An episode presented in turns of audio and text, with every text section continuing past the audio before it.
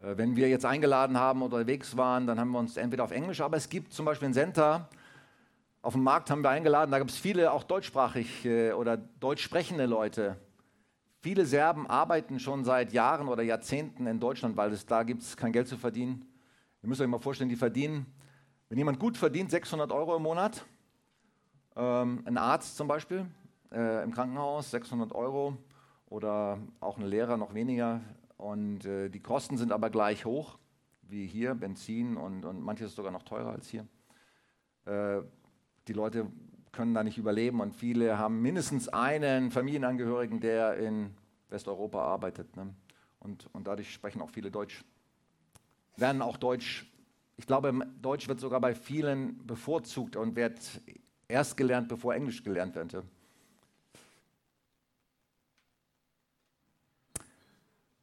Genau, jetzt äh, werde ich meine Predigt ein bisschen raffen. Ähm, wir haben eine Predigt, neue Predigtreihe oder beginnen heute eine neue Predigtreihe, sowohl in Memmingen als auch hier. Und der Dave äh, predigt in, in Memmingen und wird dann hier halten. Also wir werden das, die Themen ein bisschen tauschen, ist aber nicht so schlimm. Es baut jetzt nicht unbedingt aufeinander auf. Ähm, die Predigtreihe heißt Zwischen Himmel und Hölle. Dave wird heute über die Hölle predigen. Ich habe hab gesagt, hast du, macht den Leuten die Hölle heiß? Nein. Ähm, der, der Tobi predigt, ich weiß nicht genau, wer hier über den Himmel predigen wird. Das ist noch offen. Ähm, und ich werde über dazwischen predigen. Zwischen Himmel und Hölle. Und ihr habt ja schon in dem Lied, deswegen hatte ich auch dieses Lied ausgewählt, in diesem Fall heißt es nicht zwischen Himmel und Hölle, sondern zwischen Himmel und Erde. Aber es äh, beschreibt etwas, was ich, was mir wichtig war für diese Predigt. Ähm, wir werden die, die Realitäten, die unsichtbaren Realitäten von Himmel und Hölle beschreiben und verdeutlichen, was die Schrift dazu sagt, was die Bibel dazu sagt. Ähm, da gibt es vieles. Ähm, Im Übrigen war Jesus derjenige, der am meisten über die Hölle gepredigt hat im ganzen in der ganzen Bibel. Ähm, also es gibt schon einiges äh, zum Thema Himmel und Hölle zu sagen. Und natürlich auch zwischen den Zustand dazwischen. Was ist der Zustand dazwischen, zwischen Himmel und Hölle? Katholiken vor, das Fegefeuer? Manche denken ja, ja, gut, es gibt so einen Graubereich oder so einen Zwischenbereich ne, zwischen, zwischen Himmel und Hölle. Da büßt man sozusagen, also es ist eine katholische Lehre, da büßt man für eine gewisse Zeit für, für seine Sünden, wenn man es nicht schon auf der Erde gemacht hat oder beziehungsweise je nachdem, wie, wie gut man gelebt hat oder wie viel man gespendet hat. Das war ja auch damals von Luther eins so ein Thema, ne, wo Spenden gesammelt wurden äh, um die Zeit im Fegefeuer zu verkürzen. Ne? Eine geniale Strategie. Die haben also Riesenkirchen gebaut von den Geldern, weil die Leute so eine Angst hatten vor der Hölle ähm, und vor dem Fegefeuer, vor der Zeit dort. Ja, das meine ich natürlich nicht. Wenn ich äh, spreche zwischen Himmel und Hölle, meine ich nicht, äh, dass es da Grauzonen gibt, sondern dass es ähm, diese beiden Realitäten existieren. Das sind unsichtbare Realitäten. Und wir als Menschen sind in gewisser Weise beiden ausgesetzt oder mit beiden Dingen konfrontiert. Nicht erst in der Ewigkeit. Ähm, zwischen Himmel und Erde ist ein Riss, heißt es in dem Lied, und ein Kampf zwischen Licht und Finsternis in dieser Zwischenzeit, in dieser Zwischenzeit. Es ist ein Kampf zwischen Licht und Finsternis. Wer kennt das? Gibt es Licht hier auf der Erde? Ja, nicht nur, sage ich mal, in den Jahreszeiten oder ähm, mit, mit Sonne und so weiter. Ich meine jetzt das geistliche Licht und die geistliche Klarheit. Ja, es gibt, gibt Licht. Und äh, Jesus sagt, ich bin das Licht der Welt.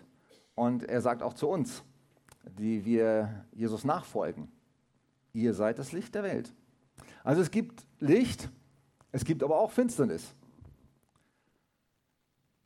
Und es ist ein Kampf zwischen Licht und Finsternis.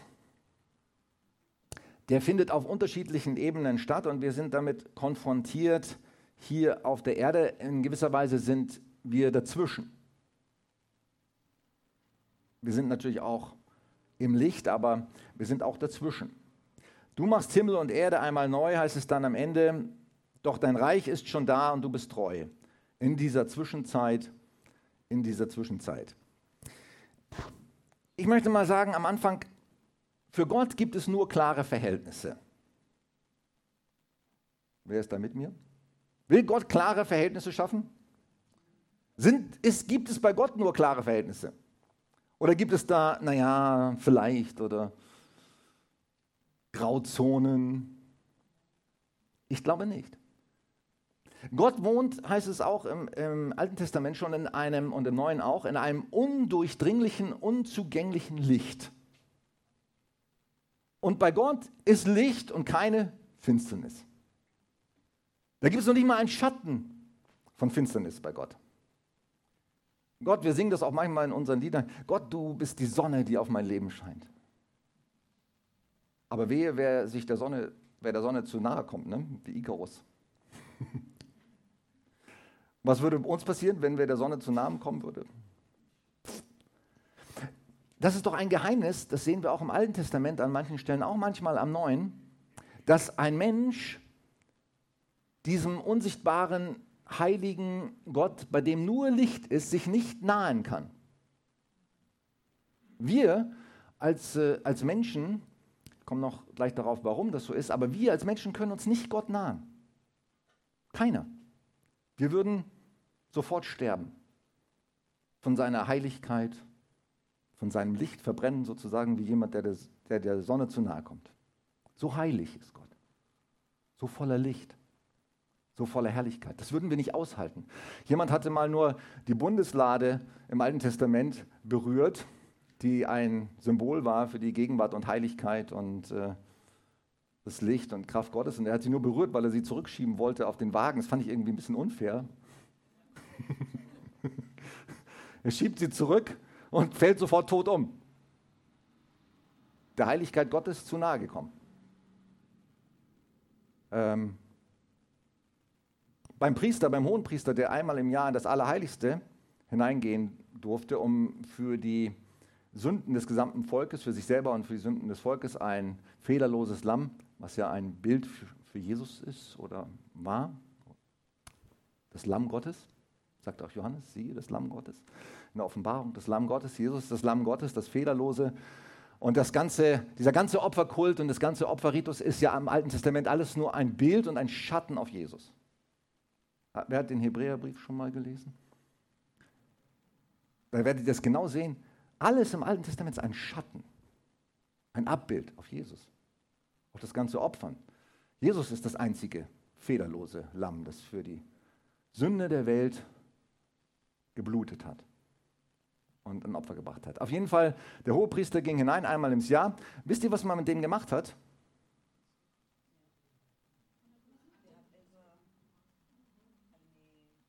Eine Schnur.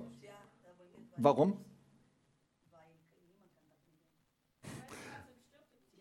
Man hatte Angst, wenn er da reingeht, falls irgendwie eine Kleinigkeit noch, er irgendetwas noch nicht bereinigt hatte oder irgendwas nicht in Ordnung war oder irgendwas nicht stimmte an dem Opferdienst, dann wäre er ja tot umgefallen. Hätte man ihn an dem Seil herausziehen können, weil jemand anders hätte ja nicht reingehen können, um ihn rauszuholen. Bei Gott sind klare Verhältnisse. Bei Gott ist Licht und Heiligkeit. Da hat nichts von, von Schatten oder Sünde oder irgendetwas kann da bestehen oder hat da Raum oder Platz. Und ich bin ehrlich gesagt froh, auch wenn ich an die Ewigkeit denke, hier in der Erde, wie gesagt, wir leben ja in dieser Zwischenzeit, wir sind ständig konfrontiert zwischen Licht und Finsternis. Und zwar nicht nur, wenn wir rausgehen am Arbeitsplatz und was weiß ich, in unsere Nachbarschaft, sondern auch in uns. Wer merkt Licht und Finsternis in sich selbst? Ich, ständig. Aber ich bin so froh, muss ich ehrlich sagen, dass bei Gott klare Verhältnisse sind, dass es eine Ewigkeit geben wird ohne Schatten und Dunkelheit. Halleluja. Auch in mir nicht mehr. Und in dir nicht. Und bei keinem, der in der Ewigkeit bei Gott sein wird. Da gibt es nur Licht, Schönheit, Reinheit, Liebe. Wow. Ich sehe mich so danach. Und ich glaube, das ist auch so wichtig, dass wir uns danach sehen. Am Ende der Offenbarung heißt es, dass wir rufen sollen, Jesus, komm bald. Ich sehe mich danach, nach diesem Zustand der absoluten Erlösung, Befreiung von aller Finsternis in mir und in dieser Welt und nur noch Licht, nur noch Liebe, nur noch Reinheit, nur noch Freude. Ich glaube, es ist ja unbeschreiblich, auch die Bibel sagt, es ist unbeschreiblich, wir können uns das nicht vorstellen. Aber es wird nichts da sein an keinem Schatten. Und genauso wie wir jetzt sehen, wie das, wir sehen jetzt schon manches an Licht in uns oder teilweise auch in der Beziehung, die wir haben, in der Ehe, in der Gemeinde gibt es ja diese Lichtblicke, diese Lichtmomente, wo die Liebe und die Freude schon so durchstrahlt. Ne? Ähm, und das wird ja alles in Perfektion dann sein. Aber wir sehen ja auch die Dunkelheit in uns, in dieser Welt, der Neid, der Zorn, der Hass, ähm, die Unvergebenheit, ähm, die Gier und so weiter.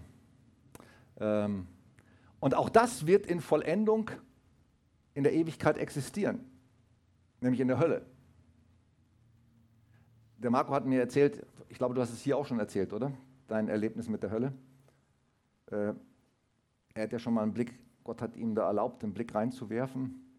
Ähm, da wird alles, was hier dunkel ist, wird da vollständig, also da wird es auch in Perfektion oder in Vollkommenheit, diese Dunkelheit und die Zerstörung und der Hass und, und all das wird ohne Licht sein. Wahnsinn, kann man sich auch nicht vorstellen. Gottes Nähe und, und Licht in der Ewigkeit bei ihm in der, im Himmel und Gottes Ferne und all das Dunkle und all das Zerstörerische und all das, was wir manchmal auch, was uns so, ja, so schwer macht und wie ein Schatten auf unserem Leben liegt, wird da nur noch sein. Da möchte doch niemand hin. Und trotzdem sind die meisten Menschen auf dem Weg dahin, sagt die Bibel. Die meisten Menschen auf der Welt sind auf dem Weg in die Hölle. Der Weg ist breit, der ins Verderben führt, sagt Jesus. Viele sind, die es auf ihm, auf ihm gehen und der Weg ist schmal, der zum Leben führt und nur wenige sind es, die ihn finden. Das ist für mich so erschreckend. Dass dem Teufel das so gelungen ist, das menschliche Herz so zu verführen und so zu verfinstern und so äh, zu ähm, so zuzumachen, verstocken vor der Wahrheit, dass sie auf dem Weg in die Hölle sind, dass sie es gar nicht mehr merken. Und die größte Lüge, die erste Lüge, die der Teufel den Menschen beibringt, ist es ja, dass es ihnen gar nicht gibt und die Hölle auch nicht. Ne? Hat alles keine Konsequenzen. Aber mal ganz ehrlich, ist irgendetwas, was du auf dieser Welt tust, ohne Konsequenzen? Hier hat doch auch alles Konsequenzen, was wir machen was wir tun und was wir denken und was wir, wofür wir uns entscheiden. Und in Ewigkeit wird es auch Konsequenzen haben. Aber da sind die Menschen verblendet worden, verstockt worden, vom Feind schlimm. Und wir, also mein größtes, solange ich noch hier bin, mein größter Wunsch ist, dass den Menschen die Augen geöffnet wird ne? und dass noch viele diesen Weg zum Leben finden. Ich glaube, deswegen hat uns Jesus auch noch nicht entrückt. Es wäre eigentlich viel besser für uns gewesen, wenn wir gleich nach unserer Bekehrung entrückt worden wären. Hätten wir keinen Unsinn mehr anstellen können. Aber warum sind wir noch hier?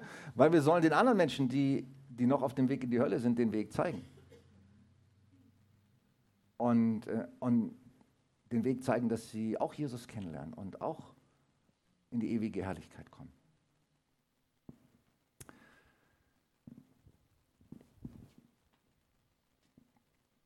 Also bei Gott gibt es klare Verhältnisse.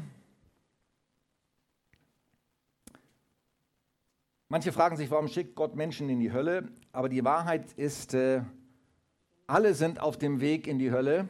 Und wenn Jesus nicht auf die Erde gekommen wäre und für uns geblutet hätten, wären wir alle in der Hölle gewesen. Gott hat niemand in die Hölle geschickt, sondern er hat Menschen aus der Hölle befreit. Das ist die Wahrheit. Und äh, Gott schickt niemand in die Hölle. Im Gegenteil, er will, dass keiner in die Hölle kommt. Es gibt mehrere Stellen in der Bibel, wo es heißt, er will, dass niemand äh, verloren geht, sondern dass alle zur Erkenntnis der Wahrheit kommen. Das ist Gottes erklärtes Ziel. Und es ist nicht Gottes Schuld, wenn jemand in der Hölle landet, sondern nur die Entscheidung jedes einzelnen Menschen. Im Gegenteil, Gott tut alles dafür, dass es nicht passiert. Und er will es auch nicht. Aber wir sind noch mitten in dieser Welt, das heißt in einer dieser Verse, mitten in dieser Welt, doch nicht von dieser Welt. Wir gehören zu dir und doch sind wir noch hier.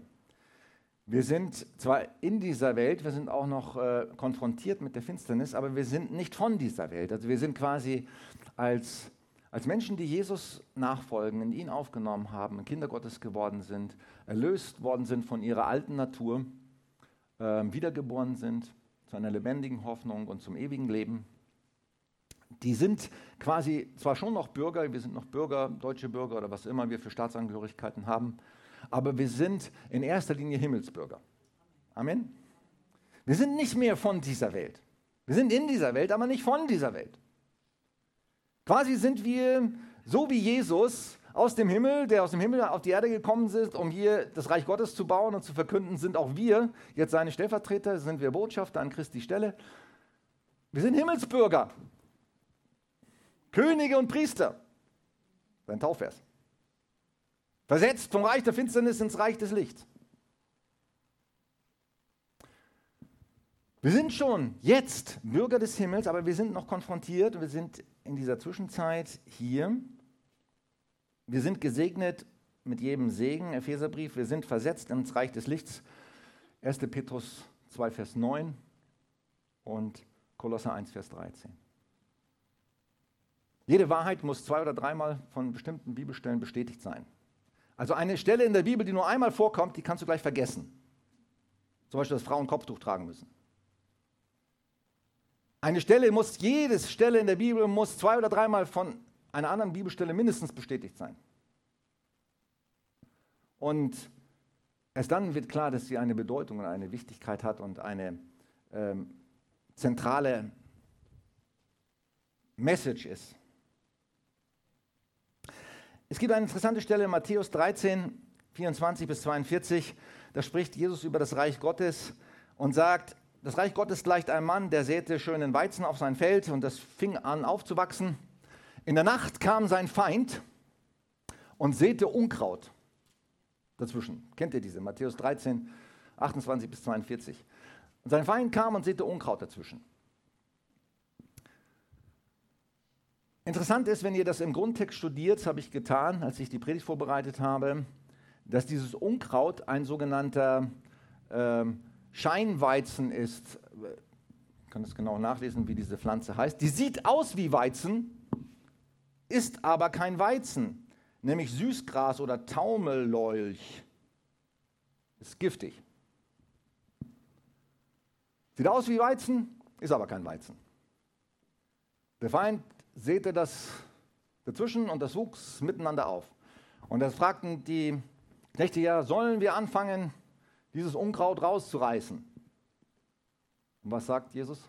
Oder was sagt der, der Herr? Nein, es muss beides aufwachsen, miteinander. Damit nicht aus Versehen noch etwas von dem Guten mit ausgerissen wird. Und am Ende, wenn alles ausgereift ist und ausgewachsen ist, dann kommen die Schnitter die Engel, die werden schneiden und das Unkraut wird ins Feuer geworfen werden und der gute Weizen wird in Gottes Scheune gesammelt. Hier in dieser Welt wachsen Dinge miteinander auf. Manches sieht toll und schön aus. Erscheint gut. Esoterische Wahrheiten und Lehren zum Beispiel. Wie gut klingen die, wie, wie geistlich auch oder wie göttlich für manche Menschen. Ne? Aber es ist Gift. Und es soll miteinander aufwachsen. Wir können es nicht daran hindern. Wir können auch nicht jetzt anfangen, das ausreißen zu wollen. Da sind wir auch nicht zu beauftragt. Versteht ihr, was ich meine? Immer die anderen schlecht zu machen. Die anderen Religionen und die anderen Menschen, die nicht, nicht mit Gott gehen und so weiter. Das ist gar nicht unser Auftrag. Unser Auftrag ist, das Evangelium zu verkünden. Und das Evangelium ist keine Anti-Nachricht, keine Demo gegen andere, sondern das Evangelium ist eine gute Nachricht für die Menschen. Seid ihr mit mir? Ja, wir müssen die gute Nachricht verkünden. Und das muss aufwachsen. Das Schlechte wird auch aufwachsen, auch der, das giftige Zeug in dieser Welt wird aufwachsen. Und wir müssen es mit, miteinander wachsen lassen. Und am Ende wird klar werden und am Ende wird deutlich werden. Ich glaube, dass es sogar in den Kirchen und in den Gemeinden teilweise so ist. Da wird auch giftiges Zeug mit aufwachsen. Das sieht aus wie, sehen aus wie Christen, aber sind gar keine. Ich hab, mir ist aufgefallen bei Jesus zum Beispiel, der wusste doch bei Judas von Anfang an, was Sache ist. Der war ein Dieb, hat sich aus der Kasse bedient. Er wusste von vornherein, der wird mich verraten und so weiter. Aber er hat ihn immer als Freund behandelt, oder? Sogar noch, als er ihn verraten hat, hat er gesagt, Freund zu ihm. Kommst du, um deinen Meister zu verraten mit einem Kuss? Der hat ihn nicht aus seiner Jüngertruppe rausgeworfen. Es ist aufgewachsen. Am Ende ist klar geworden, was giftig war und was gut war. Also unser Auftrag ist nicht immer, den, das Unkraut rauszureißen, auch nicht bei anderen Menschen, auch nicht bei anderen Leuten in der Gemeinde. Lass es reifen und lass es aufwachsen. Am Ende wird sowieso klar werden, wer zu Jesus gehört oder wer nicht. Seine Werke werden es zeigen. Ähm, unser Auftrag ist, das Evangelium zu verkünden. Und das Gute zu begießen. Und die guten Dinge zum Wachsen zu bringen. Amen. Und richtig Gas zu geben, wie Uli gesagt hat da drin. Ich glaube auch, dass wir nicht in erster Linie als Gemeinde so eine Art heiliges Ghetto bilden sollten, so nach dem Motto, Hauptsache so wenig Kontakt mit der Welt wie möglich, damit nicht irgendwas Böses bei uns reinkommt und äh, wir nicht irgendwie in Kontakt kommen könnten mit was, was uns schadet. Wenn Jesus sagt, ihr seid das Salz und das Licht, für mich gehört das Salz in die Suppe und das Licht in die Dunkelheit. Hallo? Hey, wir brauchen Kontakt mit der Welt. Wir sind in dieser Welt. Wir sind nicht von der Welt, aber wie Jesus, was hat Jesus gemacht? Sonntags in die Synagoge und von montags bis Samstag in seinem Büro abgeschottet, Bibel gelesen, bloß kein Kontakt mit der Welt? Nein. Hingegangen zu den Zöllnern, zu den Schlimmsten. Ich sage mal in die Puffs, in die Bars, an die Orte, wo die Sünde am größten war, weil wo die Sünde am größten ist, da braucht es am meisten Gnade. Ich bin nicht gekommen für die Gerechten, sondern für die Sünder. Und wir auch, wenn wir Stellvertreter von Jesus sind, was ist unser Auftrag? Salz in der Suppe, Licht in der Finsternis. Und das sollten wir leben, wenn wir Nachfolger von Jesus sind und uns als solche nennen. Wir sind an Zerrissenheit Manchmal merken wir, ich habe es auch gesagt, in uns selbst und das, was wir nicht wollen, tun wir doch. In dieser Zwischenzeit zwischen Himmel und Erde sind wir noch. Das, was wir nicht wollen, tun wir doch. Ich habe immer wieder, mache ich leider solche Erlebnisse auch bei mir. Nee, das kann doch nicht wahr sein. Du hast das schon oft zu Gott gesagt, das willst du nicht mehr machen. Wer ist auch in dem Club? Das Paulus war in dem Club. Er hat gesagt, das Gute, was ich will, tue ich nicht. Das Böse, was ich nicht will, tue ich trotzdem. Ich elender Mensch. Wir können dem nur entrinnen, indem wir den neuen Menschen diesen geistlichen Menschen stärken, so, so gut wir können. Indem wir die Bibel lesen, indem wir beten, indem wir Gemeinschaft miteinander haben, indem wir uns gegenseitig stärken. Und diesen alten Mistkerl, der in uns ist, jeden Tag töten und keinen Raum geben, so viel wie möglich dem entgegensetzen. Ne? Aber wir haben diese Zerrissenheit in uns. Und wir sollen auch in den Riss treten, heißt es, zwischen Himmel und Erde stehen wir, wir treten in diesen Riss mit dir, das ist so der Gebetsauftrag. Ich war erstaunt, wie, wie Mose, der auch ein, ein Prototyp ist für Jesus schon im Alten Testament, das heißt im zweiten Mose, und Gott sagte, ich will das ganze Volk vernichten. Ich habe jetzt die Nase voll ne, von diesem Volk, das immer nur meckert und immer nur äh, die falschen Wege wählt. Jetzt will ich es vernichten. Und Mose sagt, nein. Wir sind nicht besser, nein. Und Mose sagt, nein, tu das nicht. Es ist doch dein Volk, du hast es doch erlöst, du hast es doch mit starker Hand herausgeführt. Was sollen die anderen Völker sagen, wenn sie jetzt sehen, dass du dein eigenes Volk vernichtest? Ne? Ähm, was macht er? Er tritt in den Riss, heißt es. Und dann heißt es, und Gott bereute seine Absicht. Unglaublich. Äh, wir können das Herz Gottes oder die Entscheidungen Gottes auch mit beeinflussen durch Gebet, wenn wir in den Riss treten für andere Menschen, für unser Volk, für unser Land, für unsere Politiker. Hey, hör auf, über die Politiker zu meckern. Ich will hier kein Wort an Meckern hören in meiner Gemeinde über Politiker. Ich will, dass ihr betet für sie. Ihr würdet das alle nicht besser machen, wenn ihr an deren Stelle wärt. Keiner von uns. Und ihr, sie brauchen Gebet und keine Leute, die es besser wissen und die meckern.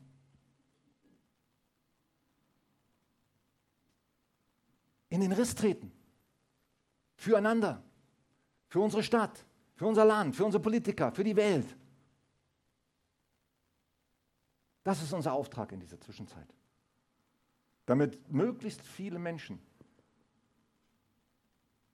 von dem breiten Weg auf den schmalen Weg wechseln. Dass wir die Hölle plündern und den Himmel bevölkern. Lass uns das, das Lied nochmal singen am Ende und dieser Zwischenzeit und äh,